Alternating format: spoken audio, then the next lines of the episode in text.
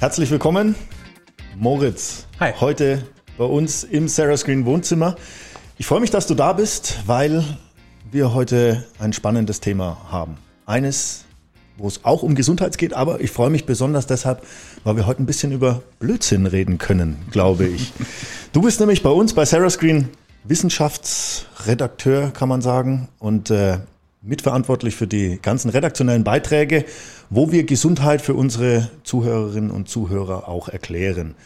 Und für uns ist es auch mal wichtig, darüber zu sprechen, wo kriegen wir solche Informationen her, wie kommt sowas zustande, dass wir dann äh, einen gewissen Standpunkt dazu einnehmen können oder Empfehlungen aussprechen. Und deswegen freue ich mich, dass du da heute ein bisschen Einblick geben kannst, Moritz. Aber erzähl mal, wie ist dein Werdegang und wo kommst du her? Ja, cool. Erstmal schön hier zu sein. Ähm, mein Werdegang, ich komme mehr oder weniger aus dem Journalismus.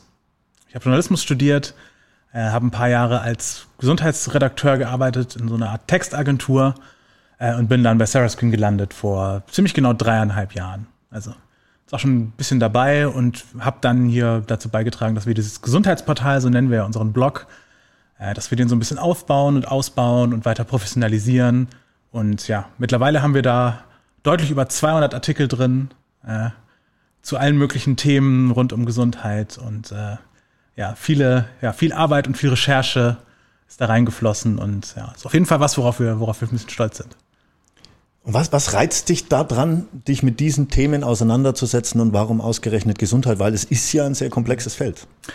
Ich fand Wissenschaft schon immer spannend und ich gehöre zu den Leuten, die aus irgendwelchen komischen Gründen gerne die Nase in so wissenschaftliche Studien stecken äh, und sich die Frage stellen, was können normalsterbliche Leute, die kein Medizin studiert haben, überhaupt da jetzt rausnehmen. Äh, Finde ich super spannend. Äh, und auch so die, sich die Zeit zu nehmen, das rauszukristallisieren, das verständlich zu machen. Äh, ich finde, das macht total Spaß. Weil das ist was, was, wenn du irgendeinen anderen Job hast und 40 Stunden die Woche irgendwas anderes machst, dann wirst du nicht die Zeit haben, deine Nase in Studien zu stecken. Äh, dann bist du irgendwie, musst du dich darauf verlassen, was bei Google als erstes Ergebnis kommt, wenn du Gesundheitsfragen hast oder was im Fernsehen läuft oder was deine Freunde bei Facebook gerade schreiben. Und äh, das ist halt nicht immer alles gleich verlässlich. Und es ist sehr schwer einzuschätzen, was wie verlässlich ist aus einer Laienperspektive. Sehr, sehr schöner Punkt, gerade über die unterschiedlichen äh, Berührungspunkte werden wir nachher noch sprechen, wo da was so auch äh, kursiert. Ähm, wenn, wenn du jetzt sagst, okay, wir haben mehrere hundert Artikel schon. Äh, auch wie, wie kann ich mir vorstellen, dass sowas abläuft? Nach welchen Kriterien entscheidest du, welches Thema ist gerade relevant oder, oder wie intensiv beschäftigen wir uns damit dann? Also ein wichtiger Punkt für uns ist immer, wie sehr interessiert das Thema die Leute da draußen? Und ähm, dafür ist so ein bisschen unsere Maßzahl die, die Reichweite oder das Suchvolumen bei Google. Mhm. Also wie viele Leute geben ein bestimmtes Suchwort bei Google ein. Das kann dann meinetwegen sowas wie Vitamin D-Mangel sein. Das sind natürlich sehr viele Leute, die das suchen, weil es ein weit verbreitetes Problem ist, weil die Leute wissen wollen, was genau dahinter steckt. Ähm, und dann muss es natürlich irgendwie mit Gesundheit zu tun haben und, und relevant sein. Aber also diese Frage, was interessiert die Leute eigentlich, die klären wir so ein bisschen über diese Google-Reichweite tatsächlich oder diese Suchmaschinen-Reichweite generell. Gut, aber jetzt gibt's wahrscheinlich auch saisonal Themen, die einfach dann Natürlich, im Winter ja. häufiger abgefragt werden ja. als im Sommer. Das heißt, zu diesen Themen, die können wir dann da auch berücksichtigen. Ja. Gibt's da beispielsweise Themen, die wirklich immer und immer wieder kommen und die sich nicht weiterentwickeln? Ja, äh, klar. Also ich habe ja auch mal, ich habe ja auch mal in meinen vorherigen Jobs für so Apothekenmagazine und so geschrieben und äh, es wird immer im Frühling irgendwann über Pollenallergie gehen. Äh, und es wird immer im Herbst irgendwann über Erkältung gehen. Immunsystem. Und, äh, Immunsystem und welche Hausmittelchen es gibt. Das sind ja die Themen, die, die werden einfach immer wieder gecallt. Aber weil sie halt auch immer relevant sind, weil die Leute sie sich auch jedes Jahr wieder fragen. Also die Probleme gehen ja nicht weg. Die Probleme nicht, aber vielleicht die Erkenntnisse, die wir daraus gewinnen ja. oder die Studien, von denen du erzählt hast. Man sieht wahrscheinlich dran, dass die Probleme so, manchmal so schwer zu lösen sind im Gesundheitsbereich, dass sie halt nicht weggehen. Die Allergie hast du nächstes Jahr wieder, wenn die Pollen fliegen. Äh, du wirst dir auch wieder eine Erkältung holen, egal wie viel äh, Zinktabletten du dir einschmeißt. Ähm, mit manchen Sachen müssen wir halt einfach leben. Und das sind die Sachen, die auch immer wieder kommen. Du hast gerade diesen, dieses schöne Beispiel mit den Zinktabletten genannt. Ich würde jetzt mal behaupten, das war auch eigentlich schon provokativ dahingehend geleitet, weil das ein so ein ähm, Allheilmittel dann im Zweifelsfall ist. Ne? Nimm Vitamin C und ein bisschen Zink und damit ist dein Immunsystem äh, auf Level. Äh, würdest du sagen, das ist eines der, der Gesundheitsmythen? Ich würde mal, ich, ich würde es so ein bisschen so ein Jein-Mythos nennen. Äh, weil auf jeden Fall was dran ist. Wobei an vielen Mythen ist ja irgendwie was dran. Mhm. Aber wenn wir jetzt direkt beim Thema bleiben, Erkältung, äh, Vitamin C und Zink ist so ein ne, oft häufiger Tipp. Die beiden Nährstoffe spielen eine wichtige Rolle beim Immunsystem. Das wissen wir. Das ist überhaupt nicht, äh, überhaupt nicht bestreitbar. Die Frage ist eben nur, was bringt es mir, wenn ich mir da jetzt die Nahrungsergänzungsmittel äh, jetzt mal präventiv äh, gönne in der Erkältungssaison? Äh, und die Antwort ist nicht so viel. Da gibt es relativ viele Studien zu. Ähm, und die Ergebnisse gehen dahin, dass du nicht seltener krank wirst, mhm. äh, sondern nur, dass die Erkältung ein bisschen kürzer ist. Also, dass sie dann vielleicht nicht zwölf Tage dauert, sondern zehn. Okay. Ähm, du wirst es aber trotzdem bekommen. Weil ähm, kommt eben auf ganz viele andere Sachen auch an, ob du dich erkältest oder nicht. Das wissen wir jetzt spätestens seit Corona- und Pandemiezeiten. Äh, da fliegen irgendwelche Viren in der Luft rum. Äh, und je, je, nachdem, wie viel ich davon abbekomme, äh, stecke ich mich an oder nicht. Und oder das, mit welcher Mutation ich oder, in Kontakt Genau, mit welcher ja. Mutation. Es gibt ja auch verschiedene Erkältungsviren, mhm. die dann immer wieder zirkulieren. Mhm. Äh, die, da ist vielleicht das eine ansteckender als das andere. Vielleicht hast du auch schlecht geschlafen an dem Tag. Äh, vielleicht ist die Bahn voll mit Leuten, die ja. husten und niesen. Äh, solche Sachen sind im Zweifelsfall oft wichtiger, also solche Umweltfaktoren sind oft wichtiger als die Frage, wie viel Vitamin C habe ich jetzt zu mir genommen. Jetzt auch. Oder wie sieht der Level aktuell aus? Bin ich dafür fit für den Winter? Ja, genau. Bei Vitamin C auch wieder so ein Thema ist, in Deutschland hat eigentlich niemand einen Vitamin C-Mangel. Ja. Äh, und es ist ja wieder die Frage, ne, das haben wir bei anderen Nährstoffen, wo es häufig gibt, Vitamin D zum Beispiel, äh, wo die Leute wirklich häufig zu wenig von haben. Das Sonnenvitamin? Das Sonnenvitamin, genau.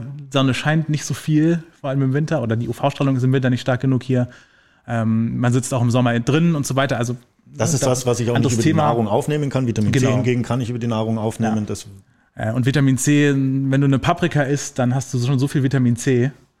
Äh, und das ist in verschiedensten Gemüsesorten drin und so weiter und so fort. Und es war früher mal ein Thema, als die Leute zur See gefahren sind, dann äh, hatten die nur irgendwelche Konserven dabei, keine frischen Sachen, dann haben sie Skorbut bekommen und denen sind die Zähne ausgefallen, weil das Vitamin C fehlte. Das kommt eigentlich nicht mehr vor. Also nicht, nicht Selbst bei uns. wenn wir es größtenteils wegzüchten, was wir an anderer Stelle auch schon mit vielen Ernährungsberatern, die an, an ja. der Stelle jetzt schon saßen, wo du jetzt sitzt, ja. auch gesagt haben, dass eben dieses gerade die Nährstoffe aus den, aus den Gemüse- und Obstsorten ja. herausgezüchtet werden. Aber bei Vitamin C müsste es reichen. Ja, und es ist ja auch so, dass wir halt heutzutage, das, du kannst ja das ganze Jahr über Paprika essen. Das war ja früher ganz anders. Bestimmt, ja. Äh, die, na, selbst wenn die Paprika, die jetzt äh, irgendwo eingeflogen wird im Winter, äh, oder ich meine, in Deutschland wird die ja immer irgendwo hergeschifft, weil so. in Deutschland wachsen keine Paprika, außer vielleicht in irgendwelchen Gewächshäusern. Ähm, aber sie ist halt das ganze Jahr da. Und das ist für unsere Ernährung natürlich gut. Ne? Früher konnte man sich nur saisonal ernähren. Ähm, was der heimische Garten hergegeben hat. Was der heimische Garten hergegeben hat. Da gab es hier in Deutschland im Winter reichlich Kohl. Ja. Äh, reichlich Kohl und, und irgendwelche Kartoffeln, ja. Kartoff Kartoffeln, ja, Kartoffeln, aber erst Stimmt, im 16. Jahrhundert, ja. später, äh, weiß nicht genau wann, aber das wurde erst aus Amerika dann irgendwann rübergeholt. Das waren dann eher so Getreidebreie, glaube ich, bin jetzt auch kein Historiker, aber äh, da wurde dann viel Getreidebrei gegessen und eingelegtes oder gepökeltes Fleisch, was man geschlachtet hat kurz vor dem Winter. Und also jetzt gerade so, ne, wenn man überlegt, was die Leute hier in, in Deutschland gegessen haben. Wenn man noch weiter zurückgeht, unsere Vorfahren irgendwie aus der Savanne Afrikas kamen, die haben sich wahrscheinlich ein bisschen ähm, ja, ausgewogener ernähren können das ganze Jahr über. Na, aber weil man sagt, es gibt auch so positive Aspekte der Ernährung heutzutage äh, würde ich jetzt mal sagen. Ist vielleicht auch schon ketzerisch, weil man immer sagt, wir ernähren uns heutzutage so schlecht. Aber auf der anderen Seite haben, haben wir Blaubeeren und äh, Paprika das ganze Jahr und deswegen auch genug Vitamin C. Guter Punkt, das auch mal von der Seite zu betrachten. Ähm, zeigt aber auch, dass wir eben jetzt auch im Überfluss ja. Sachen vorhanden haben, ja, die wir vielleicht auch noch gezielter einsetzen müssen und, und sinnvoller einsetzen müssen. Aber vor allen Dingen hat mir deine Antwort gezeigt, wie stark du in der Recherche schon bist. Ja? Ob das jetzt historische Aspekte sind oder ob das jetzt auch ein paar ähm, fundierte Gründe sind, wie den, den, das Beispiel mit Vitamin C, was du gerade genannt hast. Ähm, würde mich jetzt mal interessieren, bleiben wir mal beim Thema Erkältung und ihr befasst euch damit und sagt, wir wollen jetzt für unsere Community das Thema Erkältung aufarbeiten. Wann bist du zufrieden und sagst, dieser Bericht oder dieser Artikel enthält jetzt genau diese Inhalte, zu denen ich stehen kann, wo ich glaubwürdig behaupten kann, dass wir hier unseren, unserer Community keinen Blödsinn erzählen. Mhm. Ähm, zum einen überlegen wir uns immer so ein bisschen, was die wichtigen Fragen sind, die Leute sich stellen. Und schauen dann am Ende, sind diese Fragen auch beantwortet worden. Das ist meistens ziemlich intuitiv im Gesundheitsbereich. Äh, da geht es um so Fragen, was sind die Symptome von einer bestimmten Krankheit? Mhm. Ähm, was sind die Ursachen? Wie kann ich vielleicht vorbeugen? Ähm, was kann ich machen, wenn ich es schon habe? Also im Prinzip sind es immer dieselben Fragen, die wiederkommen. Man kann ziemlich gut checken, sind die jetzt gut beantwortet. Mhm. Und zum anderen muss man natürlich schauen, ob die Quellen stimmen. Äh, und da schauen wir natürlich nicht nur, dass wir bei, dass da tippen wir nicht irgendwas bei Google ein und äh, kopieren uns ein paar Sachen drüber, äh, sondern wir äh, haben es uns wirklich als Kriterium gesetzt, dass wir auch wissenschaftliche Studien angucken. Ähm, da gibt es Datenbanken online, die man angucken kann. Äh, da, da kennt man irgendwann so die, die Journals, die wissenschaftlichen, ähm, wo Artikel erscheinen. Und dann gucken wir, was gibt es da und auch was sind die guten und weniger guten wissenschaftlichen Studien, weil das ist auch nochmal so ein Punkt. Mhm. Äh, nur weil irgendwas in einem wissenschaftlichen Journal erschienen ist, ist es noch keine, ist es noch keine richtig zuverlässige Info oder gute Quelle. Da gibt es auch viel Forschung, die so ganz am Anfang steht, wo die so experimentell ist, wo dann oft auch in Medienberichten viel zu viel draus gemacht wird schon.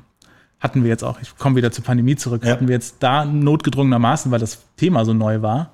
Aber ich glaube, da haben das viele auch erlebt, dass äh, sich die Wissenschaft dann teilweise, es sah so aus, als hätte die Wissenschaft sich dreimal im Kreis gedreht mhm. innerhalb von ein paar Monaten. Äh, aber in Wirklichkeit müssen solche Sachen halt erstmal ausgereift werden.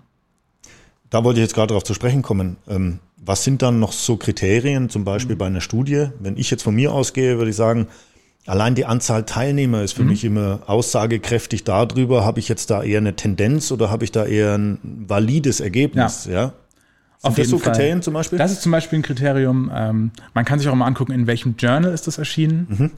Also Journals haben so, so Impact Factors, nennt sich das. Das hängt ein bisschen mit zusammen, wie oft die zitiert werden. Mhm. Äh, es hat nicht immer eine hundertprozentige Aussage. Also es kann auch kleinere Journals geben mit sehr guten Artikeln. Und es kommt ein bisschen auf das Studiendesign und die Art der Studie an. Also man sagt so ein bisschen, die Königsklasse äh, sind äh, randomisiert kontrollierte Studien. Äh, randomisiert. randomisiert. Also zufällig, ja. Genau, das heißt, du hast eine Personengruppe, die in irgendeiner Weise zufällig ausgewählt ist. Ja. Also du nimmst jetzt nicht nur Leute, die ein bestimmtes Merkmal schon haben. Mhm. Du nimmst jetzt nicht nur übergewichtige Menschen. Mhm. Ähm, oder nicht nur Männer oder nicht nur ja, genau. Kinder. Ja. Also du kannst ja zum Beispiel nur nimmst 1000 übergewichtige Menschen und stellst dann fest, super viele von denen haben Diabetes. Und dann kannst du am Ende schreiben, ja, so und so viel Prozent der Bevölkerung hat Diabetes. Ist aber Quatsch, weil die ähm, Stichprobe nicht zufällig ausgewählt war, sondern du okay. von Anfang an so ein Bias, mhm. so eine Tendenz drin hattest. Mhm. Ähm, und kontrolliert bedeutet, dass du einen Effekt immer durch eine Kontrollgruppe kontrollierst. Also der Klassiker ist eine Medikamentenstudie oder kann auch von einem Nährstoff sein, Nahrungsergänzungsmittel oder sowas. Ähm, du willst wissen, wirkt Stoff XY. Mhm. Dann machst du zwei Gruppen, die auch zufällig ermittelt werden. Dann hast du deine Placebo-Kontrollgruppe, die kriegt dann einfach, äh, die kriegt dann einfach eine Tablette, wo nichts drin ist. Und dann hast du deine richtige Gruppe, äh, die kriegt dann die den Wirkstoff, den Wirkstoff mhm. und dann guckst du, ob es einen Unterschied gibt. Und das ist so ein bisschen die Königsklasse der Pharmaforschung und der äh, medizinischen Forschung. Das kann man auch noch auf ganz viele andere Arten und Weisen machen. Geht natürlich nicht nur mit, mit Medikamenten und Wirkstoffen. Ähm, ja, aber das, wenn man sowas findet, dann ist es schon immer gut. Dann, äh, dann weiß man, okay, hier hat jemand eine ordentliche Studie gemacht. Und noch besser ist es, wenn du Meta-Analysen hast oder, oder Studien-Reviews. Ähm, das Kannst bedeutet. Erklär mal bitte kurz, ja, was, was, das ja, ist. Äh, das bedeutet im Prinzip, da haben sich irgendwelche Wissenschaftlerinnen und Wissenschaftler hingesetzt und haben sich Studien von anderen Leuten angeguckt aus der Vergangenheit. Ähm, das sind mal zehn Studien, mal sind es 100 Studien, das gibt es in unterschiedlicher Größe. Äh, auf jeden Fall gucken die sich dann systematisch diese Studien an zu einem ganz bestimmten Thema, äh, wählen auch in der Regel schon aus, also die haben dann auch Qualitätskriterien, die sagen, Sie suchen jetzt in, es gibt zum Beispiel PubMed, heißt das ist so eine Datenbank, äh, wo medizinische Studien erscheinen. Die scannen die jetzt durch nach bestimmten Suchbegriffen. Dann sieben sie da nochmal aus, welche ähm, Studien da ihre Qualitätsstandards erfüllen. Und dann haben sie am, am Ende eine Zahl X Studien rausbekommen. Und die gucken sie sich dann an, da wird dann auch oft quantitativ analysiert. Wie viele der Studien hatten einen Wirkungsfaktor X mhm, oder mhm äh, haben Ergebnis Y bekommen und dann kann man daraus am Ende eine ähm, Schlussfolgerung ziehen. Und dann, wenn, wenn man so eine Studie hat, so eine Meta-Analyse hat, wo ganz, ganz viele Studien analysiert wurden, die auch schon gut waren, wo dann auch viele so äh, randomisiert kontrollierte Studien wieder dabei waren, dann weiß man, hier wurde echte Wissenschaft gemacht und hier äh, sind Ergebnisse, aus denen man wahrscheinlich was ziehen kann. Jetzt überzeichne ich trotzdem mal, weil ich behaupten würde, so wie du es beschreibst, mit der Meta-Analyse beschäftigt sich jetzt der Redakteur, weil er auch den Anspruch hat, einen Bericht oder einen Blog zu teilen, der eine gewisse Evidenzbasis hat, wie mhm. wir ja so schön sagen. Der Konsument hingegen, würde ich jetzt behaupten, geht ja ein bisschen anders vor. Ne? Wir kennen alle Dr. Google und wir kennen alle inzwischen dieses, äh, diese Intelligenz der Masse ja. äh, mache ich eine Umfrage auf Instagram und sage, ähm, und wer, wer nimmt Medikamente gegen irgendwas und äh, 70 Prozent klicken Ja an, dann habe ich meine evidenzbasierte Studie heutzutage. So ketzerisch gesagt gehen ja. wir heute mit Wissen um und so generieren wir neue Mythen, weil sowas natürlich auch deutlich schneller geteilt wird, als das früher der Fall war, wo du auch in der Bibliothek nachgucken musstest und dann war das irgendwie gesetzt. Ja. Ähm, welche, also vor allen Dingen vor dem Hintergrund eben zu sagen, ähm, wie können wir sicherstellen für unsere Konsumenten oder für unsere Leserinnen und Leser, dass das eben nicht Dr. Google ist. Du hast gerade erzählt mit den Studien, aber mhm. wie kriegen wir sie auch ein bisschen dahin erzogen, dass eben das Symptom nicht für eine Suchmaschine äh, mhm. Beantwortet wird? Ja?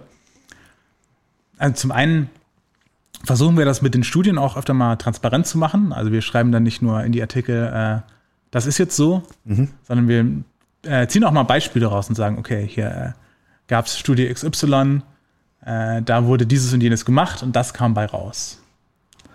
Ähm, und das ist manchmal auch ein ganz cooles Beispiel, um sich das zu visualisieren. Manchmal gibt es auch besondere Studien, die irgendwelche, die jetzt nicht unbedingt große äh, Zahl von, eine große Zahl von Leuten involvieren und nicht randomisiert sind, aber die einfach spannende Fragestellungen haben. Mir fällt jetzt spontan ein, ähm, mir fallen jetzt spontan äh, zwei Dinge ein zum Thema Schlaf mhm. Äh, und Schlafrhythmus.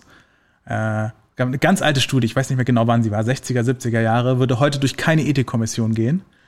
Äh, da haben sie in München, äh, bei München in Andex, äh, haben sie Studierende äh, in so einen unterirdischen Bunker gesperrt und geguckt, wie sich deren Tagesrhythmus entwickelt. Die hatten keine Uhren, keinen Zugang zu Tageslicht. Und wussten also nicht, wie viel. Ähm, ja. Wussten nicht, wie viel Uhr es ist, und dann hat man geguckt, wann gehen die schlafen. Mhm haben die einen Rhythmus. Mhm. Und da hat sich tatsächlich rausgestellt, dass die so im Schnitt so einen 25, 24, 25 Stunden Rhythmus ähm, eingehalten haben. Ohne Uhren, ohne Tageslicht.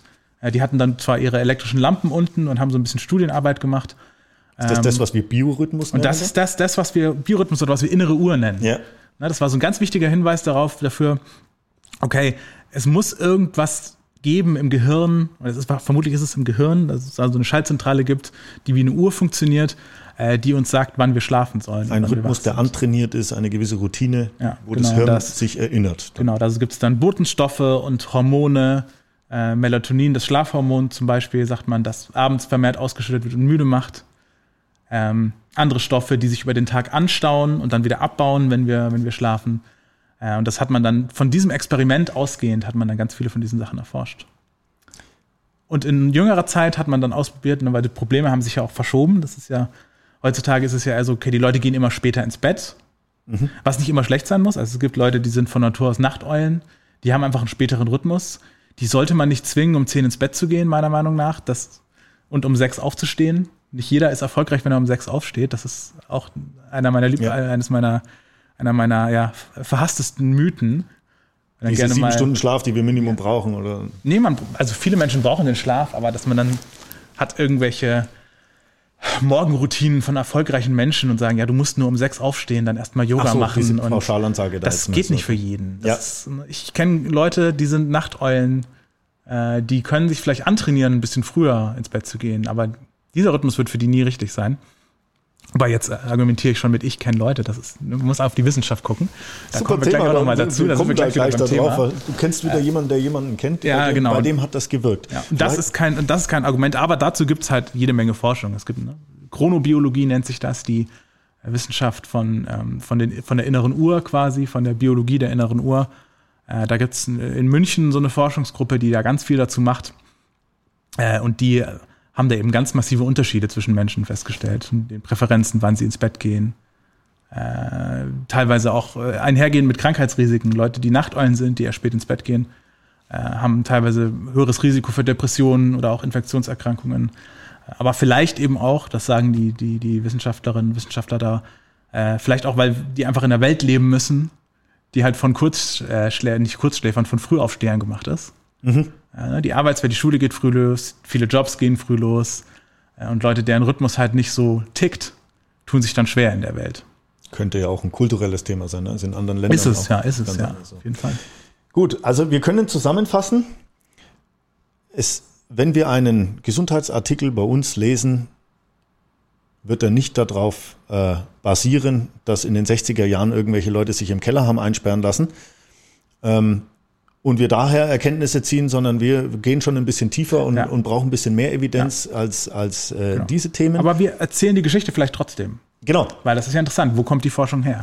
Wo kommt die Forschung also her? Glaub, Was haben, haben wir daraus gelernt? Ja. Also ich glaube, wir haben durchaus einen Artikel, wo wir diese Geschichte auch erzählen mit ne, dem Bunker in Andex und äh, den Leuten. Aber dann natürlich auch gucken, was ist die neueste Forschung? Weil das hab, ne, haben wir gerade noch nicht gesagt. Ein wichtiger Punkt ist natürlich auch die Jahreszahl, die hinten dran steht an so einer Studie. Mhm. Ist die irgendwie 1984 erschienen? Dann kannst du dir sicher sein, dass das nicht mehr ganz aktuell ist im Gesundheitsbereich. Sondern wir gucken schon, dass wir Studien aus den letzten fünf Jahren, sag ich jetzt mal. Gerade wollte ich fragen, Themen. wenn wir jetzt natürlich mal technologisch anschauen, wie wir uns weiterentwickelt haben in den letzten fünf bis zehn Jahren, Stichwort Smartphone ja. und Kommunikation. Kann man das vergleichen? Entwickeln wir uns da medizinisch ähnlich schnell oder eher langsamer? Weil wenn ich jetzt aus mhm. dem Bereich Medikamentenforschung, Wirkstoffforschung ja. komme, wo wir sehr lange Zyklen haben, auch bis zur Zulassung ja. und etc. pp. Lässt sich das irgendwie greifen? Hm. Ich glaube, es ist ein bisschen langsamer ja. Äh, im, im ähm, medizinischen Bereich als jetzt in diesem technologischen eine digitale Technikbereich. Wobei auch da die letzte richtig krasse Erfindung, die unser Leben verändert hat, war, würde ich mal sagen, das Smartphone. Ja. Und das gibt es jetzt ja auch schon seit zehn Jahren in den meisten Haushalten, sage ich mal. Ähm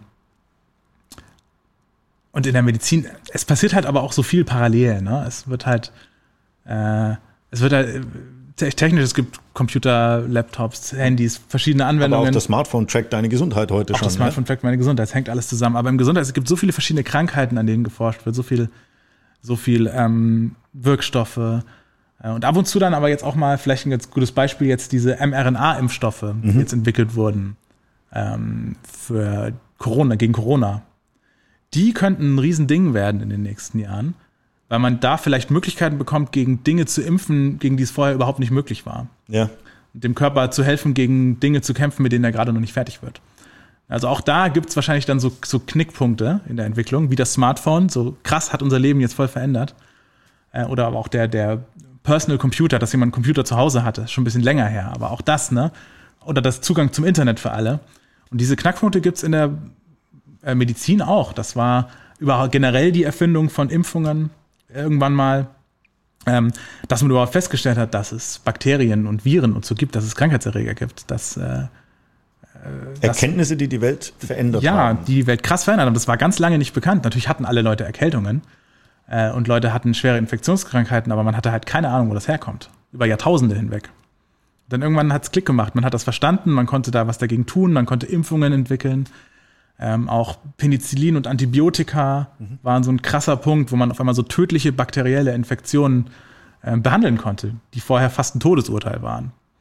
Ähm, und vielleicht werden diese, ne, es gibt da verschiedene Forschungsrichtungen, gerade auch diese mRNA-Impfstoffe, ähm, bestimmte andere Immuntherapien, Sachen, mit denen man vielleicht Krebs auf eine ganz andere Art und Weise behandeln werden kann in der Zukunft. Äh, also da passieren auf jeden Fall super spannende Sachen, was man immer gar nicht so 100% mitkriegt. Wir landen da jetzt auch ein bisschen im Bereich äh, der Spekulationen über ja, das, absolut, was, da, ja. was da zufällig äh, passieren wird, auch in den nächsten Jahren. Ähm, bringt mich zurück wieder zu dem, was wir noch gelernt haben, außer dass wir uns auf wissenschaftliche Studien auch berufen können in unseren Artikeln. Aber, und damit grenze ich uns auch ein bisschen ab von dem allgemeinen, sehr boulevardesk gewordenen äh, Journalismus da draußen, ist zumindest meine, mein persönlicher Eindruck, wo die Schlagzeile halt nun mal eher die Quote verkauft, suchen wir nicht nach der Schlagzeile, sondern wir suchen nach dem, was die Leute wirklich interessiert. Ja, habe ich auch verstanden. Finde ich deshalb aber wiederum spannend, weil was uns ja auch immer interessiert sind, stimmen die Hausmutterrezepte noch oder das äh, Heilmittel, was die Oma mir weitergegeben hat. Ähm, und da kommen wir jetzt in den Bereich nämlich dieser schönen Anekdoten mhm. oder Mythen, äh, wo wir vielleicht mal exemplarisch über eine raus, rausgehen könnten. Ähm, zum Beispiel blaues Licht, ja, hält abends besonders wach. Mhm. Ja, das kommt jetzt nicht so sehr von Oma natürlich. Das kommt nicht von Oma, weil die noch richtig, kein Smartphone ja. hatte. Ähm, das ist auch ein super interessantes Beispiel, ähm, weil das ist ja mittlerweile schon so, eine, so ein Mantra geworden. Ja. Also ein Tipp, wenn du schlecht schlafen kannst. Mach's Handy aus. Äh, mach's Handy aus vom Schlafengehen. Und das ist auch ein guter Tipp. Mhm. Ähm, was allerdings vielleicht nicht so gut ist, sind da diese Blaufilter, die man am Handy einschalten kann. Mhm. Ja, das kennt man vielleicht, dann wird das Handylicht eher so gelb, weil das Blau rausgefiltert wird, weil man sagt so, dieses Blaulicht äh, oder diese blauen ähm, Frequenzen im Licht, mhm. ähm, wenn die aufs Auge treffen, dann sagt das dem Auge, okay, es ist Tag. Äh, du solltest noch nicht in deinen Müdigkeitsmodus. Also es sagt dem Auge, da sind Rezeptoren drin, die sagen es dem Gehirn.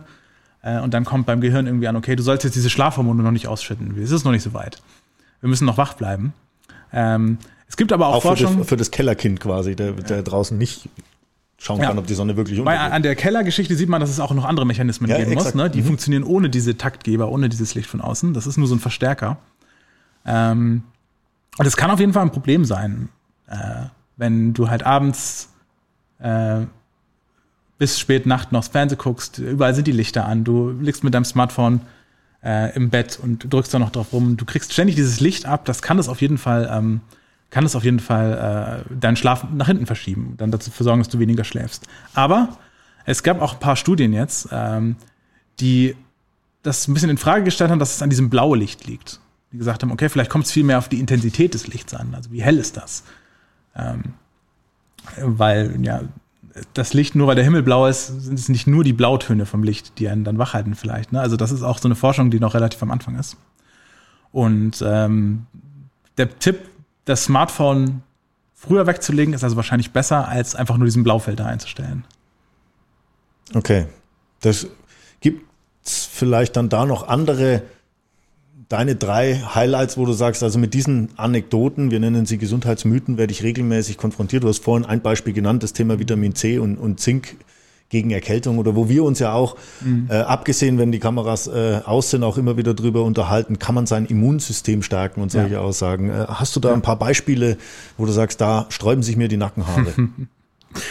ähm, ja, also ein, ein richtiger Klassiker ist, äh, ist die Erkältung. Mhm. Und das ist aber auch gemein, weil das liegt schon im Namen. Ne? Das ist Erkältung. Man ist krank irgendwie, weil es kalt ist oder weil man sich verkühlt oder so. Mhm oder man sagt, oh, ich saß so in der Zugluft und deswegen bin ich jetzt erkältet und meine Nase läuft. Stimmt natürlich alles nicht so ganz. Äh, erkältet wirst du ja, weil du dir ein Virus einfängst. Ja. Und das Virus irgendwie in deine Schleimhäute gelangt, sich da vermehrt. Äh, wir kennen das ja mittlerweile alle, die Geschichte. Ähm, und dieser Begriff Erkältung stammt natürlich aus einer Zeit, wo man noch gar nicht wusste, was Viren überhaupt sind und Bakterien. Mhm. Da hat man eben nur festgestellt, die Leute haben das oft im Winter. So kam man auf die Erkältung. Äh, aber dass die Leute das auf dem Winter haben, muss auch gar nicht unbedingt daran liegen, dass es kalt ist. Also es könnte sein, dass Kälte so ein bisschen das Immunsystem schwächt. Aber im Winter sind wir ja auch alle drin und auf engem Raum. Wir verteilen mhm. uns nicht so draußen wie, mhm. wie im Sommer, sondern wir sind innen auf engem Raum. Äh, da ist vielleicht noch Heizungsluft oder das Kaminfeuer ja, genau. trocknet die Schleimhäute mhm. aus, dann kommen die Viren da leichter drauf. Mhm.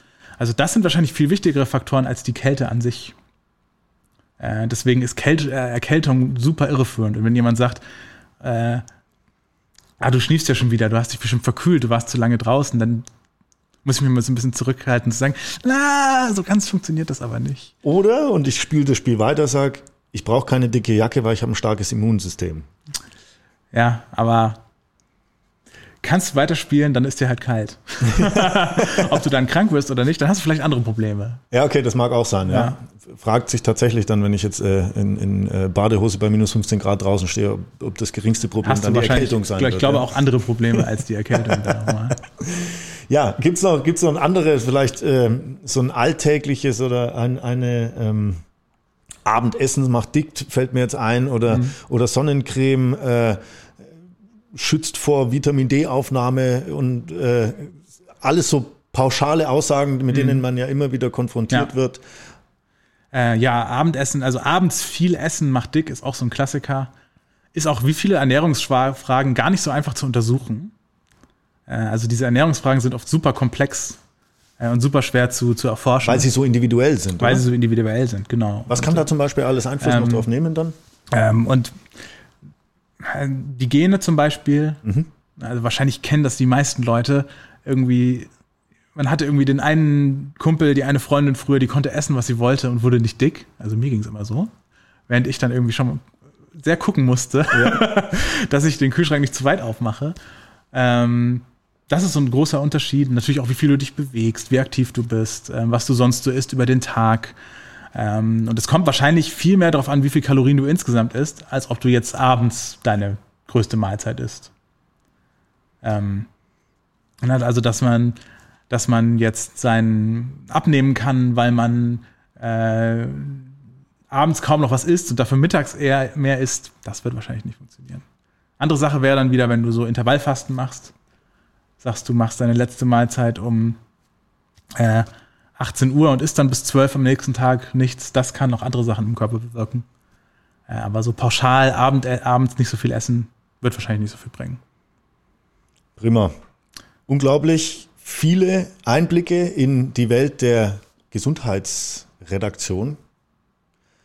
Ich würde mal heute einen Punkt machen, weil ich glaube, dass es mhm. sich lohnt, an anderer Stelle noch mal ein paar äh, Mythen äh, aufzugreifen und, und da weiter im Dialog zu bleiben. Bin auch gespannt, was es da noch für Einblicke dann hinter die einzelnen Themenfelder gibt.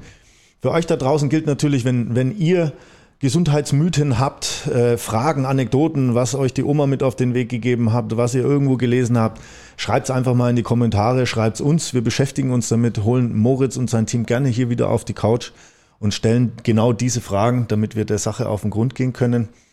Äh, einfach ungesund, so heißt dieser Podcast. Äh, einfach ungesund ist unser Kommunikations- und Informationsverhalten auch geworden, genauso gesund wie ungesund. Unser Gesundheitsportal ist gesund, da lohnt es sich reinzuschauen.